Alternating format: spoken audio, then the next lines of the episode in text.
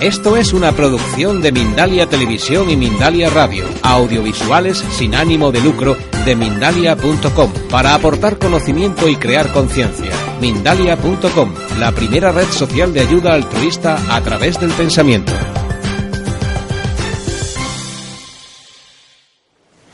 Bueno, muy buenos días a todos y sean bienvenidos a esta primera jornada espírita que se realiza en la capital de España, en Madrid. Vamos a hablar de las bases del espiritismo y dónde se sustenta. ¿Qué es el espiritismo? Estarán preguntándose ustedes. ¿Cuál es el objeto de la doctrina espírita? ¿Cuáles son los fundamentos y la base del espiritismo, porque nos tenemos que apoyar en unos fundamentos y en una base del espiritismo. Y eso es lo que vamos a ver de una manera breve, sencilla, clara, para que todos ustedes lo puedan comprender. El espiritismo es la ciencia que trata de la naturaleza, del origen y destino de los espíritus, de su relación con el mundo corpóreo y las consecuencias que se derivan de esta relación, así como el conjunto de principios y leyes enseñados por los espíritus superiores, contenidas en las obras de Alan Kardec, que se constituyen, estas obras constituyen la codificación espírita. La palabra espiritismo fue creada por el señor Hipólito León Benizar Ribay, nacido el 3 de octubre del año 1804 en Lyon, en Francia, profesor y pedagogo de profesión. Hombre ilustrado, con una amplia formación, fue y es actualmente conocido con el seudónimo de Alain Kardec tanto a nivel nacional como a nivel internacional. A Kardec le llamó la atención el pasatiempo de la época parisina, donde se reunían alrededor de una mesa llamada parlante, a la cual se le hacían preguntas y la mesa contestaba por golpes. Dado que la mesa no es un ser inteligente, como todos sabemos, Kardec entendió que había algo más detrás de todo esto. Inteligencias no visibles, que no se veían, pero que estaban ahí. Por lo cual se adentró en este gran mundo espiritual instruyéndose al respecto. El espiritismo, con todos sus principios, nace de la rigurosa observación de este fenómeno de las mesas parlantes y de la aplicación del método racional, por lo que decimos que es una ciencia de observación, cuya descripción se hará detalladamente en la siguiente conferencia. Puesto que es una enseñanza emanada de los espíritus y siendo, como he dicho, una ciencia nueva, como es lógico, requiere de una palabra nueva para definirla. Y fue el mismo Alan Carter quien la crea, llamándola espiritismo. Nombre con el que fue y sigue conociéndose a través nacional e internacional. Las comunicaciones con los espíritus se han dado en todas las épocas de la humanidad. Eso todos lo sabemos, porque siempre el hombre ha pretendido contactar con el mundo no corpóreo. Pero la espiritualidad, las enseñanzas de la espiritualidad, la recopilación de la espiritualidad se hizo de los seres de luz, llegó de nosotros de la mano de Alan Kardec, de este insigne hombre. Sin embargo, no es solamente una ciencia de observación pues de la misma se desprende toda una filosofía de inmediatas consecuencias morales. Es una filosofía basada en hechos reales, en hechos objetivos y no en fantasías, pues de sus principios se derivan consecuencias morales de gran repercusión para los hombres, y esta moral de la que los hombres tanto adolecen y necesitan, antes y ahora. Es una forma de vida que tiene su base principal en las enseñanzas que nos dejó el Maestro Jesús de Nazaret. Dentro del espiritismo encontramos la figura del medio. Este lleva a cabo una labor muy importante. Como su nombre indica, es el mediador entre la realidad terrenal y la realidad espiritual. Alan Carver codifica o recopila todas las enseñanzas dadas por los espíritus superiores de una manera sencilla y transparente en los siguientes libros. El primero de todos fue el libro de los espíritus, el que vio la luz,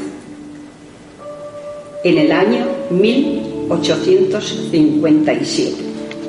El segundo libro fue el libro de los medios del año 1861. Le siguió el Evangelio según el Espiritismo del año 1864.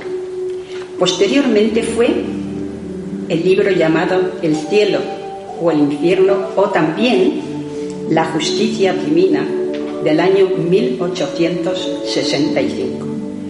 Y para finalizar los cinco libros, al final fue la Génesis del 1868. Bien, Vamos a hablar ahora de los fundamentos y de la base del espiritismo. Y son los siguientes. Somos espíritus encarnados. Y así lo queremos hacer llegar a todos en este simposio a través de los distintos ponentes y siempre desde la mayor humildad. Somos espíritas porque simplemente creemos en la espiritualidad, mas no entramos en el apartado de fanáticos de aquello que exponemos. Nos basamos en la enseñanza de los espíritus superiores. El espiritismo carece de dogmas, carece de rituales, carece de cultos, carece de sacerdotes.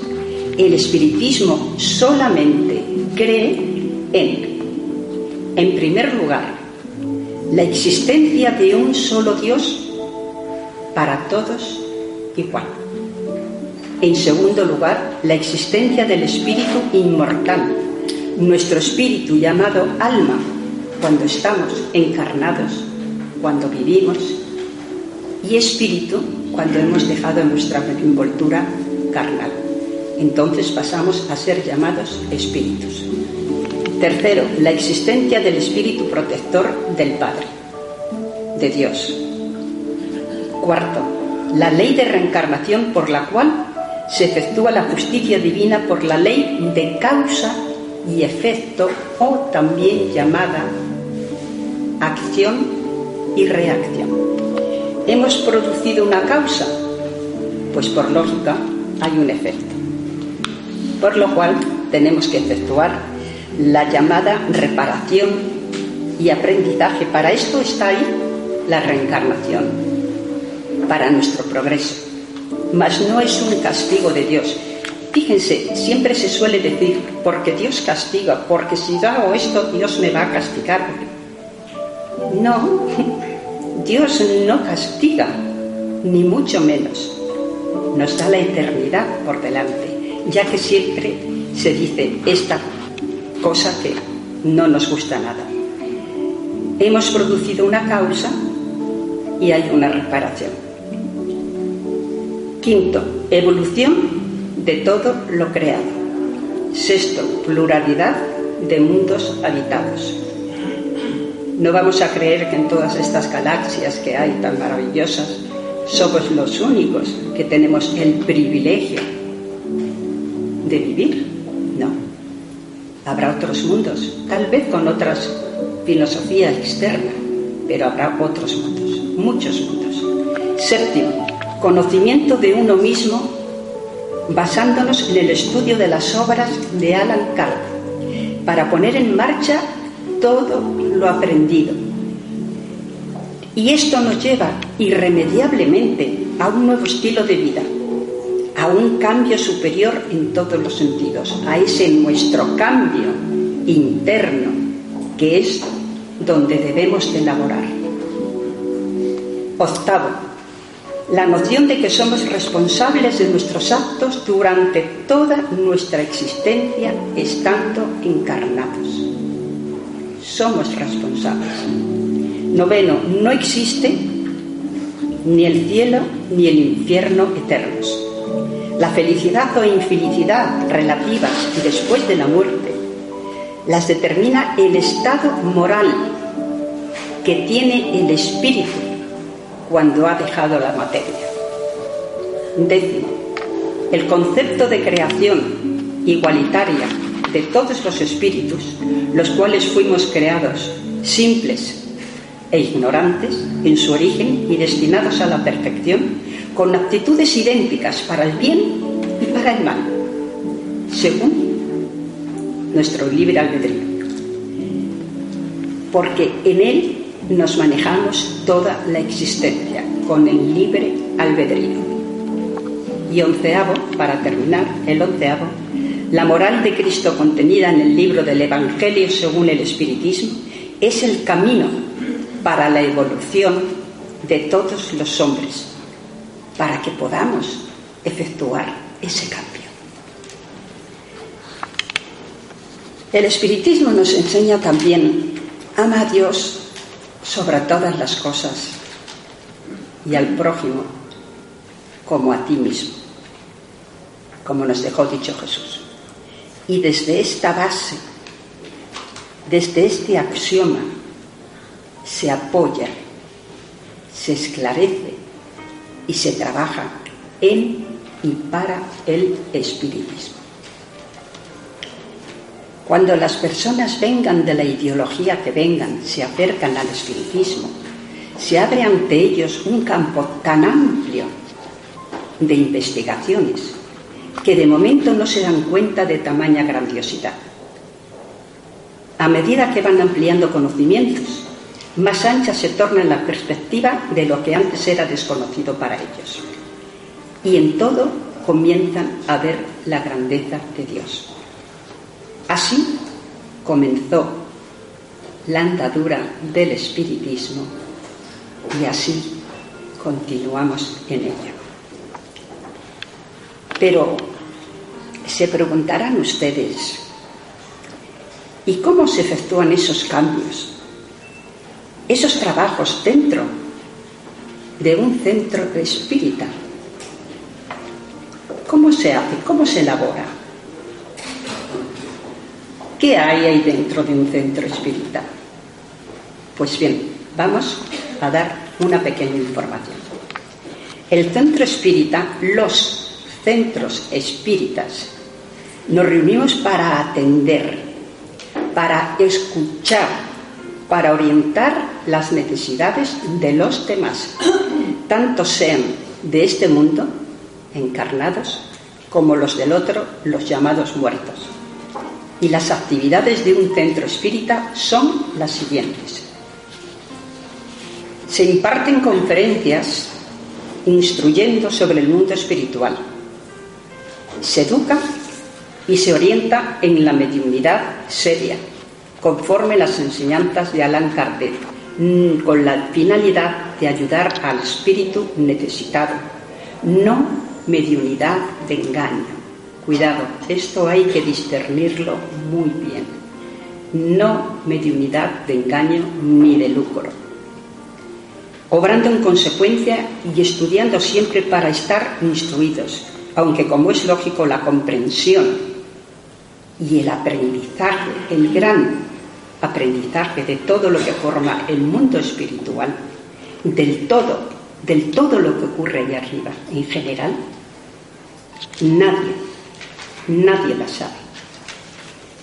Disponemos de cursos con trabajadores aptos, instruidos para ello, apoyados en el estudio de la doctrina espírita. Por lo tanto, les informo. Las reuniones son a puertas abiertas. No hay nada que esconder. La puerta está siempre abierta. Según lo expuesto anteriormente, para todo aquel que desee compartir lo que ofrecemos. Las reuniones de estudios, véanse sobre mediunidad, sobre pasistas, sobre esclarecedores, adoctrinadores, de enseñanzas doctrinarias, etc., se dan para que el fruto germine en el intelecto, en la moral y en el espíritu de la persona. Y esto es lógico, porque si estamos utilizando el intelecto, estudiando, desmenuzando, aprendiendo, porque no es una doctrina impuesta, es una doctrina por la cual se desmenuza aquello que estamos aprendiendo. Luego, del intelecto pasa a nuestra moral y de la moral da un saltito y va a nuestro espíritu. Las prácticas de todo ello son en armonía. Procuramos que sean en armonía, porque si no se distorsiona el ambiente.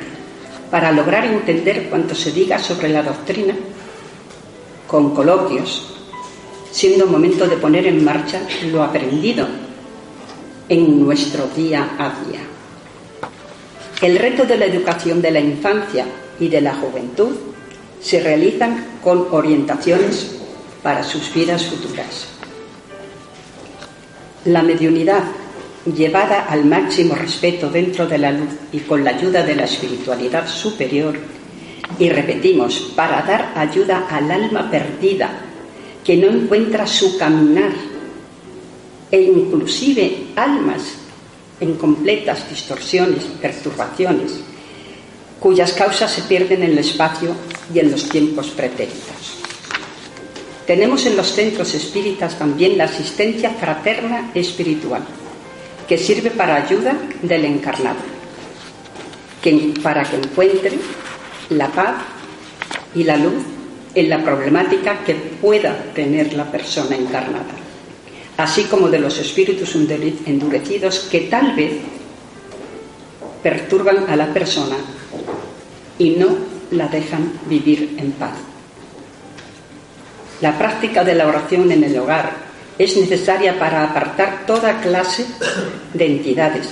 Y el Evangelio, efectuar el Evangelio en el hogar, es una luz que perdura día y noche. Cuando nos adentramos en este mundo espiritual tan maravilloso del cual estamos hablando, tenemos apoyo total e incondicionalmente de la espiritualidad. No es que antes no lo tuviéramos, pero cuando ellos ven que queremos, nos apoyan más. No quiero decir que esa ley de causa y efecto de la cual hemos hablado antes se nos va a ir, se nos va a quitar, pero sí que la espiritualidad, de acuerdo a nuestra entrega que hacemos a ella, al observarnos cómo queremos efectuar el cambio entre nosotros y los esfuerzos que hacemos nos apoya incondicionalmente. Y tampoco nos olvidemos de la asistencia espiritual que tenemos cuando dormimos, porque esto es un hecho constatado. Con la ayuda de nuestro guía espiritual o de nuestro ángel guardián, nos desplazamos y unas veces ayudamos a desencarnados que sienten odio, bien sea de existencias anteriores o de esta, y que a veces nos provocan enfermedades físicas por sus distorsiones, bajando nuestra vibración. Otras veces nos llevan a planos donde aprendemos y hasta podemos ver a seres queridos. Y de los presentes, de los que estamos aquí presentes, ¿quién en cualquier momento no ha soñado con un ser querido y al despertar hemos dicho, lo he visto igual, igual, igual que cuando estaba vivo y he hablado con él tal o cual cosa? Pues bien, ya que nos desplazamos con la protección espiritual, ¿por qué no? ¿Por qué no puede ser que hayamos estado con este o aquel ser querido? La práctica de la oración junto con la acción de pedir ayuda a planos superiores es una herramienta necesaria para efectuar ese cambio de vibración en nosotros y en el planeta, para favorecer esa transformación tan necesaria. Y todos nosotros siempre oímos hablar, hay que subir la vibración, debemos subir la vibración. Bien, ¿y cómo se efectúa esto? ¿Quién nos dice cómo efectuar esa elevación? A través de la oración porque todos ustedes saben que cuando oramos, nuestra vibración sube. Y si conecta con vibraciones de otras personas que están haciendo lo mismo, ayudamos al planeta a subir esa vibración. Pero volvamos a reflexionar sobre las reuniones mediúnicas, que es, que es un tema tan importante es importante que nos sirvan de ejemplo, de ayuda, de estudio también a nosotros mismos. Porque cuando estamos en una reunión mediúnica, estamos oyendo las necesidades espirituales de un espíritu, los errores y aciertos. Y esto se llama clase en directo. Tenemos una clase en directo.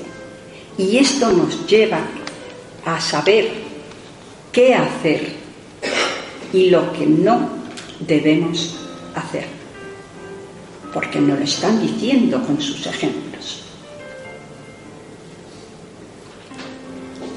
La asistencia social busca el centro espírita que proporciona las enseñanzas y da las fuerzas precisas que le permitirán, por medio de la comprensión y del acatamiento de la ley de Dios, iniciar esa rehabilitación y esa ascensión espiritual en nosotros.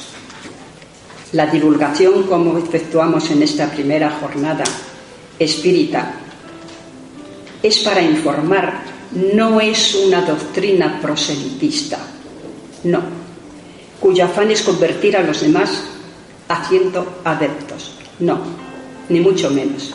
Es una oportunidad maravillosa para poder empezar a entender el por qué ocurren las cosas, por qué nos ocurren las cosas. Y en este aspecto podemos decir el axioma, buscad y hallaréis. Por supuesto, les deseamos a todos ustedes pasen un día muy bonito con los hermanos mentores que nos acompañan, que abran sus canales de mente, de cuerpo, de alma, para poder absorber todo aquello que se nos va a dar, como tómenlo ustedes como un regalo para acercarnos más a la espiritualidad. Por mi parte, muchísimas gracias por haberme escuchado. Gracias.